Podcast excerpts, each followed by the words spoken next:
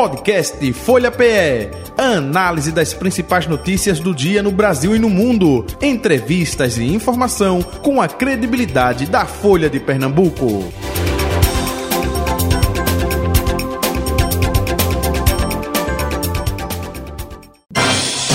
Folha Política. E a entrevista de hoje com o deputado estadual do PSB, Valdemar Borges, com a gente a partir de agora. Deputado, muito bom dia, prazer revê-lo, seja bem-vindo. Tudo bom?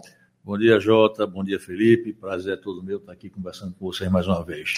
Felipe é o Felipe Fernandes, repórter de política da Folha de Pernambuco, também com a gente. Bom dia, Felipe. Tudo bom? bom? Bom dia, Jota. Bom dia a todo mundo que está nos ouvindo e nos assistindo pelo YouTube.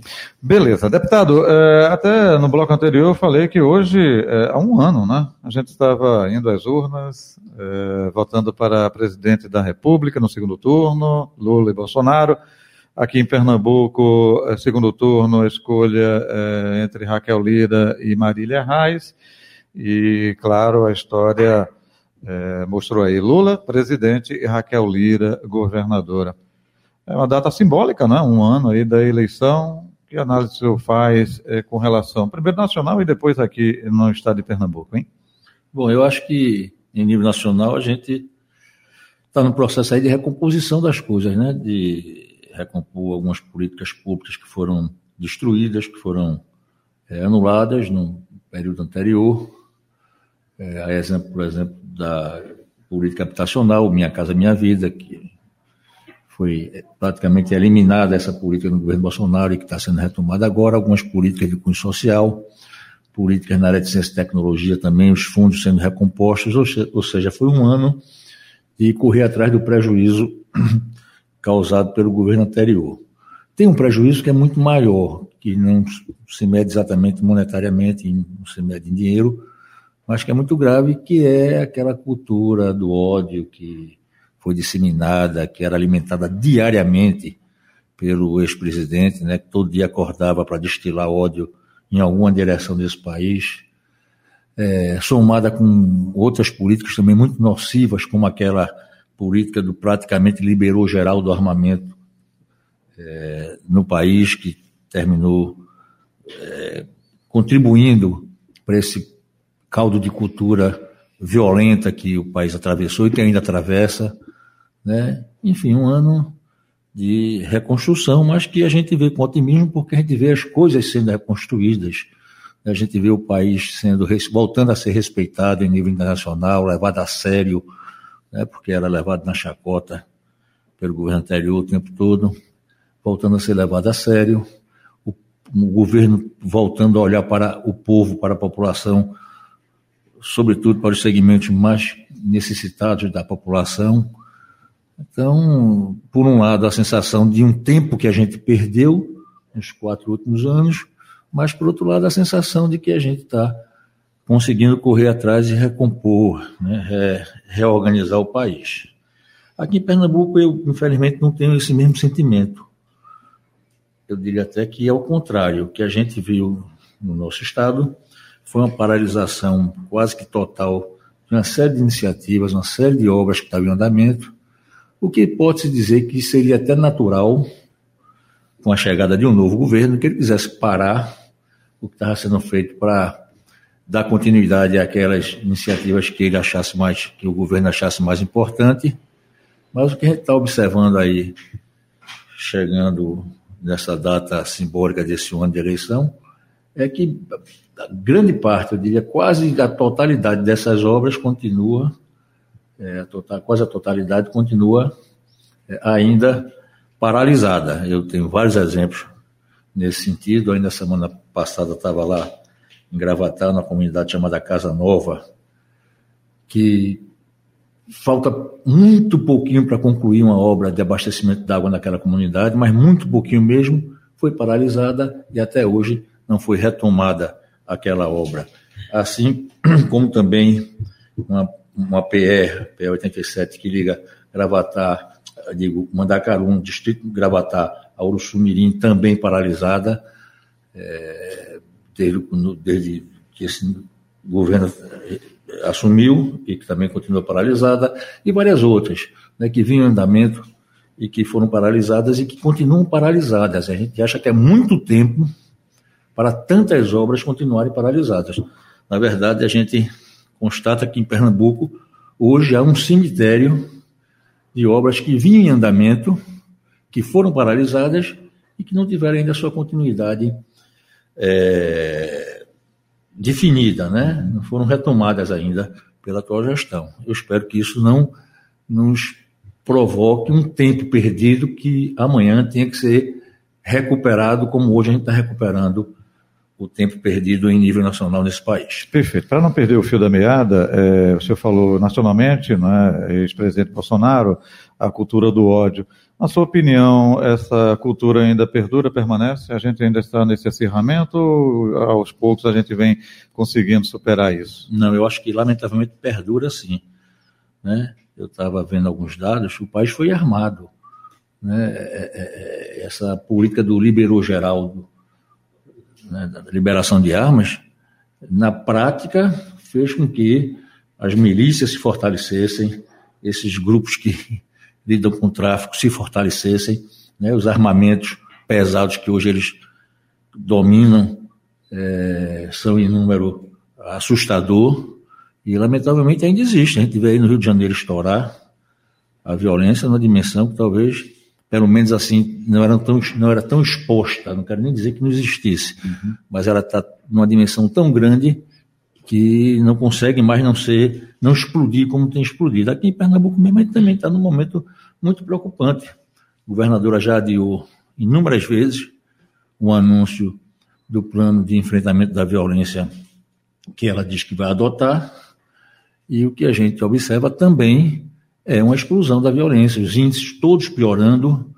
né? a violência ganhando dimensões também incontroláveis, quase que pelo menos semanalmente a gente tem um caso ou outro que expõe esse descontrole e tudo isso é muito preocupante. Então, eu não acho que esteja diminuindo nem em nível nacional, nem em nível estadual. Uhum. Felipe?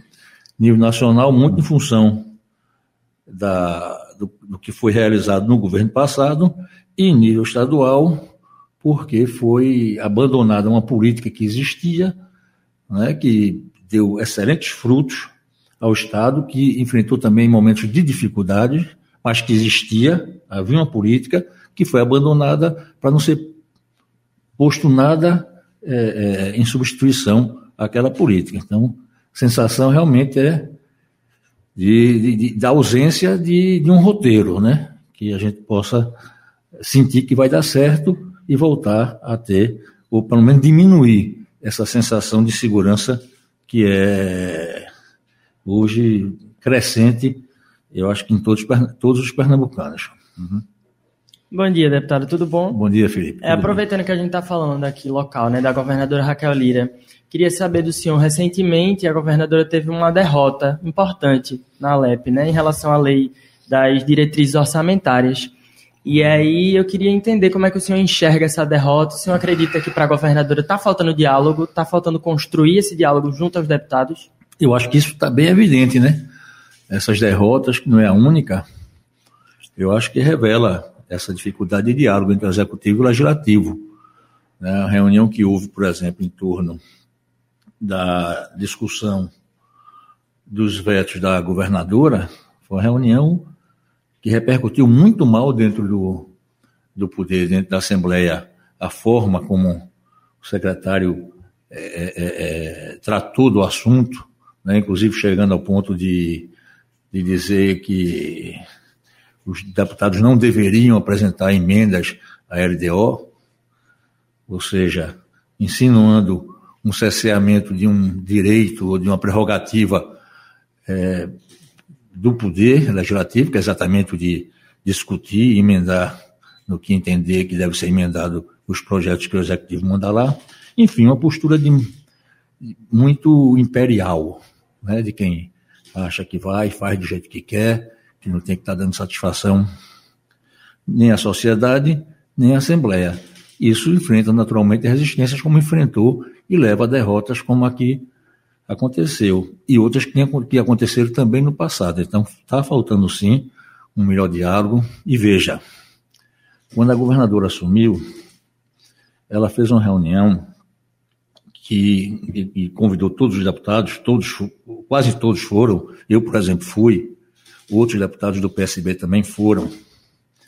E o que a gente observava naquele momento era uma boa vontade, era um reconhecimento democrático do resultado das urnas e uma boa vontade para todo mundo ajudar, né?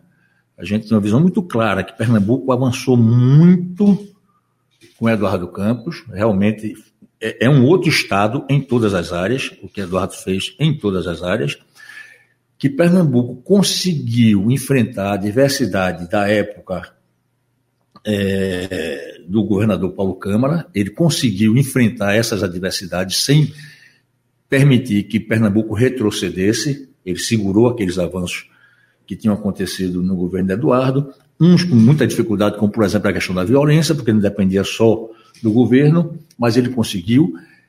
É, e a nossa visão era que agora, né, na era Raquel, com Lula no governo, e a gente está observando né, tudo que o, o, presidente Lula tem feito por Pernambuco, ela pudesse retomar aquelas fase, aquela fase, digamos assim, é, é, semelhante a que Eduardo viveu, né, por conta da conjuntura nacional. Então havia todo um entendimento, uma vontade de se colaborar nesse sentido.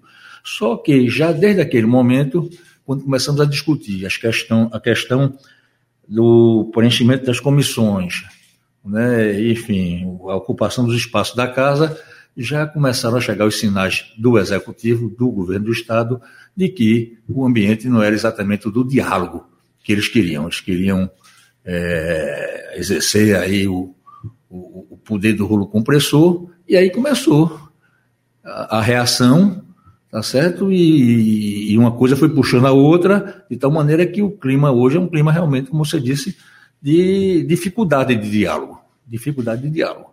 Né? Mas fique claro que isso não começou por parte da oposição.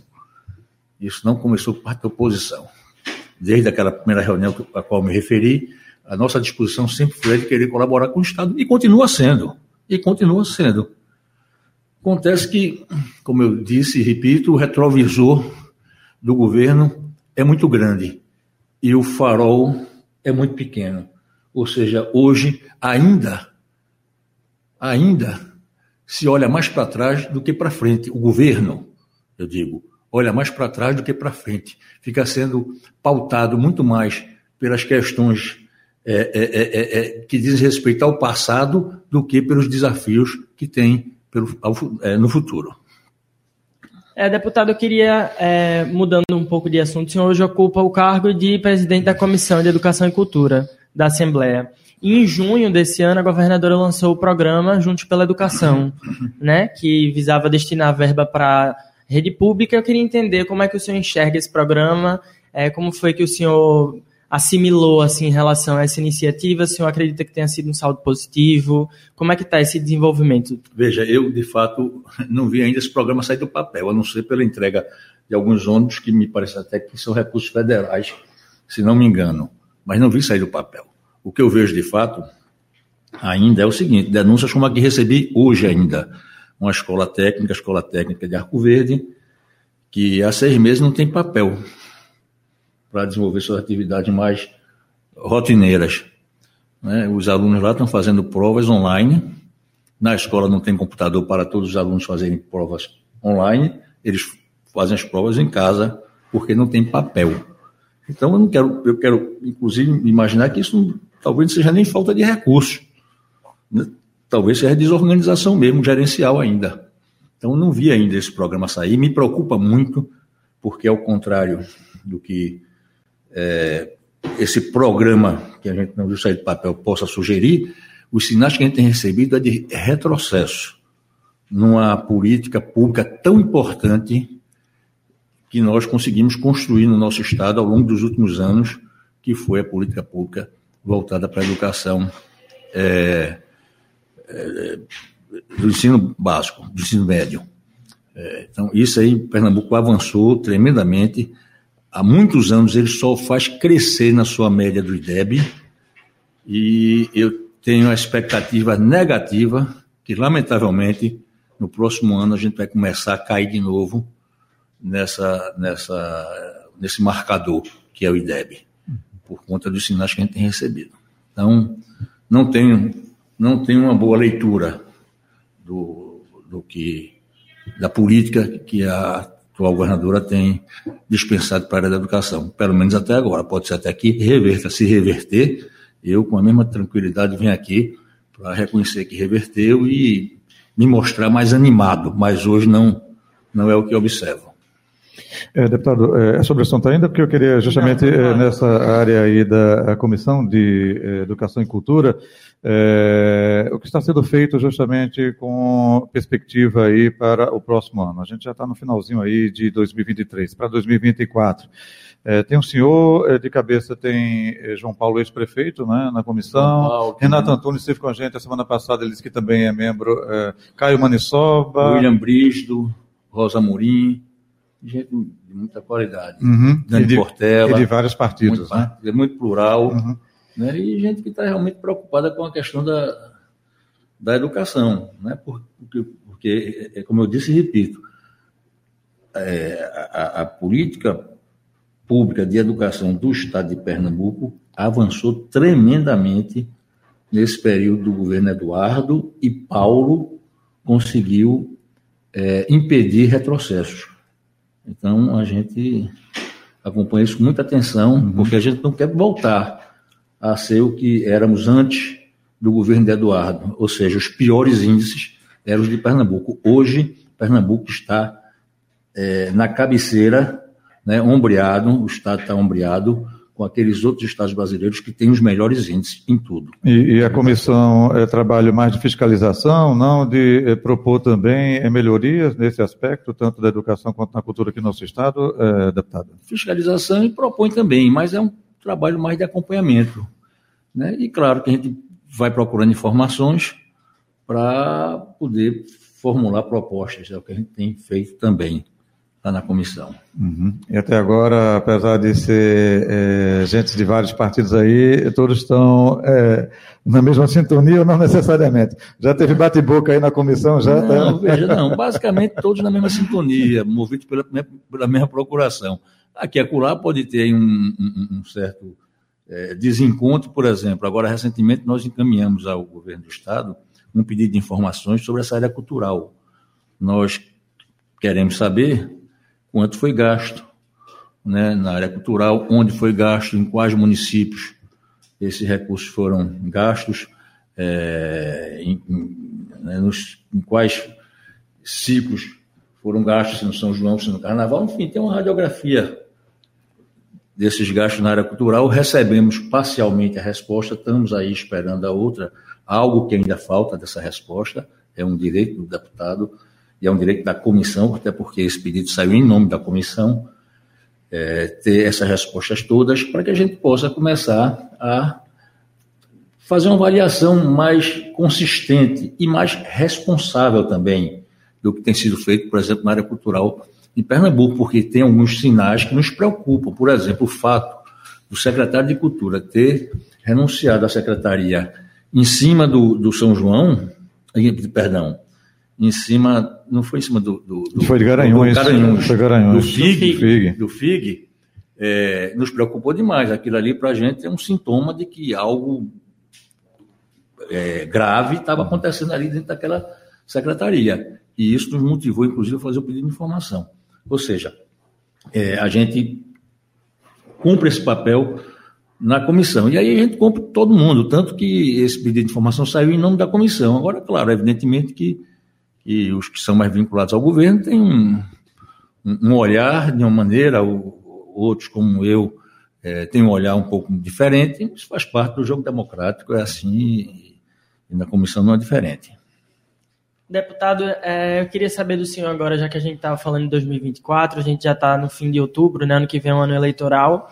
É, ontem a vice-prefeita assumiu interinamente a prefeitura, o, o prefeito João Campos está é, tá de recesso, pediu um recesso pessoal. E o senhor, como do mesmo partido, queria saber se o prefeito já está assim, visando dar uma descansada agora, porque o ano que vem tudo indica que deve buscar reeleição, se é isso assim, se ele já está buscando dar uma descansada para a agenda eleitoral do ano que vem. Não, veja, não, não tenho essa informação assim, com tanta precisão. Tem uma, uma opinião, talvez minha, ou uma impressão minha. O que eu acho é o seguinte, é que prefeito João Campos, ele vem num ritmo tão acelerado, tão dinâmico, né, de realização de obras e de uma gestão tão é, é, é, rápida, ágil, né, e que ele, naturalmente, como qualquer ser humano, precisa aí de sete dias, em três anos, em dois anos, é, para dar uma descansada. Então, não vejo isso como algo vinculado ao próximo ano, nem vinculado ao pleito eleitoral é, do próximo ano, não. Acho que ele vem num ritmo muito forte, né? Aliás, o que é uma característica das gestões do PSB. O PSB teve um momento da gestão aqui é, que foi nesse ritmo de João Campos na prefeitura, fazendo entregas, tirando os projetos do papel, botando na vida das pessoas, né, melhorando, tocando na vida das pessoas para melhorar a vida das pessoas em várias áreas. Depois, é, o PSB, em nível estadual, enfrentou muita diversidade. Enfrentou um governo federal que dava as costas para o Estado, que era contra nordestino e não fazia nenhum segredo de dizer isso da, ou de demonstrar sua antipatia pelo povo do Nordeste, que não transferia recursos para cá, né? enfrentou crise econômica nacional e conseguiu fazer com que o barco atravessasse essa tempestade sem naufragar. Também é a forma do PSB é, é, é, governar na adversidade. E, e quando estamos num momento mais favorável, como que João vive hoje, como que Eduardo viveu ontem, a gente demonstra essa capacidade de ser ágil, de tirar os projetos do papel e de fazer com que eles na vida sejam incorporados à vida da população. Então isso tem sido a nossa marca, né? no bom e no ruim. Né? O PSB tem o que defender. Deputado Valdemar Borges, é, quem esteve aqui na última sexta-feira foi o senador Humberto Costa, né, com a gente no Folha Política. Ele disse: Olha, eu falei uma coisa, o pessoal está me criticando por isso, que eu disse que a Frente Popular acabou. Né? O formato de união da Frente Popular foi diferente. Aí ele citou: Olha, o MDB não está mais, o PSD de André de Paula também não está mais. É, ele até falou que vê com preocupação essa aproximação do PSB de João Campos com o Grupo Coelho, enfim. Como é que o senhor é, vê essa é, afirmação do senador, né, de que a Frente Popular é, não existe mais no formato como ela surgiu, hein? Não, vejo, eu acho que fizeram uma alarde muito grande em, em, em, cima dessa afirmação de Humberto. A Frente Popular, ela surge lá atrás, congregando os partidos que se opunham à ditadura essa é a origem da Frente Popular em Pernambuco. Reuniu os democratas, né, aqueles que se opunham à ditadura.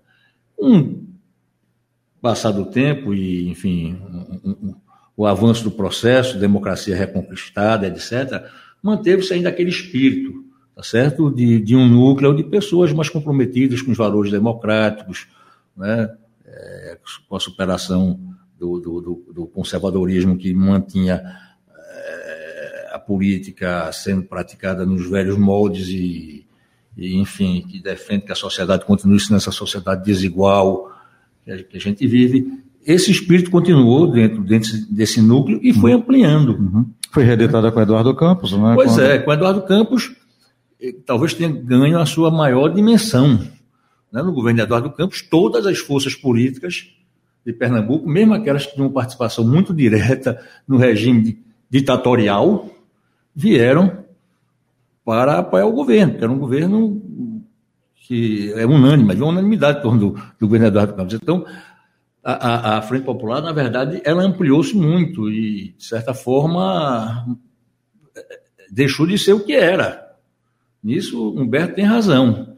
Mas o núcleo, tá certo? Desses compromissos, os valores democráticos, com o avanço da sociedade, com a construção de uma sociedade que não seja desigual como essa que a gente vive, né? Esse núcleo, eu acho que ele continua firme e ainda unido, PT, PSB, tá certo? PCdoB. Então esse núcleo continua ainda, eu acho que é, olhando para o mesmo lado e jogando no mesmo campo. Né? Os outros, uns vão, outros vêm. Né? Alguns vão e vêm de acordo com pesquisa eleitoral ou de acordo com o governante que esteja na, é é, é, é, é, respondendo pelo governo naquele dia, né? Mas o núcleo, eu acho que continua mesmo. Uns vão, outros vêm, depende É, da... depende aí isso é com relação ao Grupo Coelho ou não? Hein? Que está de volta... Vamos- Foi PSB, né? vou- esteve aliado com o João, não vamos enfim. fulanizar não o grupo Coelho, até que já, já antes, né, tinha entrado já nesse campo da Frente Popular. Porque Humberto ficou eh, receoso por conta que eles estiveram aí justamente apoiando eh, o governo Temer, Bolsonaro, enfim, ele estava É, preocupado mas- com isso. Né? Mas se a gente for fazer uma radiografia disso, Jota, a gente vai ver que tinha partidos aí que, no caso de Dilma, por exemplo, dormiram apoiando Dilma, amanheceram votando pelo impeachment. Então, né, é- é- esse vai e vem, cabe à sociedade também julgar. Eu acho que a gente vive um processo democrático muito embrionário ainda, muito incipiente. A gente tá, a sociedade brasileira está aprendendo é, dentro do processo, dentro da vivência da democracia, e ela vai saber distinguir, vai distinguindo quem tem suas posições, quem defende seus pontos de vista por convicção, por, por fazer parte de um projeto político, e quem faz isso ao sabor da, da enfim, de outras razões. Né? Isso aí faz parte do processo, a sociedade é quem vai julgando. E a gente tem que estar aberto para somar. Eu acho que, que na política a gente tem que procurar somar, não perder de vista, né? não tirar da linha de horizonte o seu ponto de chegada né? e somar com quem, evidentemente, queira também caminhar no sentido que você defende. Uhum. Felipe, tem mais um? Deputado senador Humberto Costa também afirmou em entrevista que uma das principais apostas do PT para o próximo ano seria o nome, seria não, é o nome de Elias Gomes para a prefeitura de Jaboatão, dos Guararapes. Eu queria saber do senhor se o PSB hoje também busca construir aliança em Jaboatão nas eleições municipais do ano que vem, indicando possivelmente talvez um vice para compor essa chapa. Como é que o senhor enxerga essa movimentação para as eleições do ano que vem do PSB visando retomar, né? Bom, eu acho que. de maneira- Deixa eu completar até a pergunta eh, do Felipe. Eh, Diz que já está tendo conversa entre Elias e a deputada Gleide Ângelo, né, do PSB. É por aí Isso. mesmo, né? Vê, eu acho que de uma maneira geral, esse que eu chamo assim, esse núcleo, é, que tem uma- uma identidade mais política, que tem uma identidade mais, mais enraizada, PT, PSB, etc., PCdoB, esse núcleo tem que estar discutindo o Estado todo. A gente sabe que não é uma discussão muito simples, porque tem municípios que têm peculiaridades muito próprias e, e, que, e que a discussão talvez não seja tão simples. Mas- Petrolina, mas- é- Petrolina é um exemplo, né? Petrolina é um exemplo. Petrolina é um exemplo, tem outros também. né? Mas na região metropolitana, eu acho que o esforço tem que ser redobrado para que essa discussão seja feita coletivamente dentro do que a gente entende ainda como um núcleo central, digamos, da Frente Popular.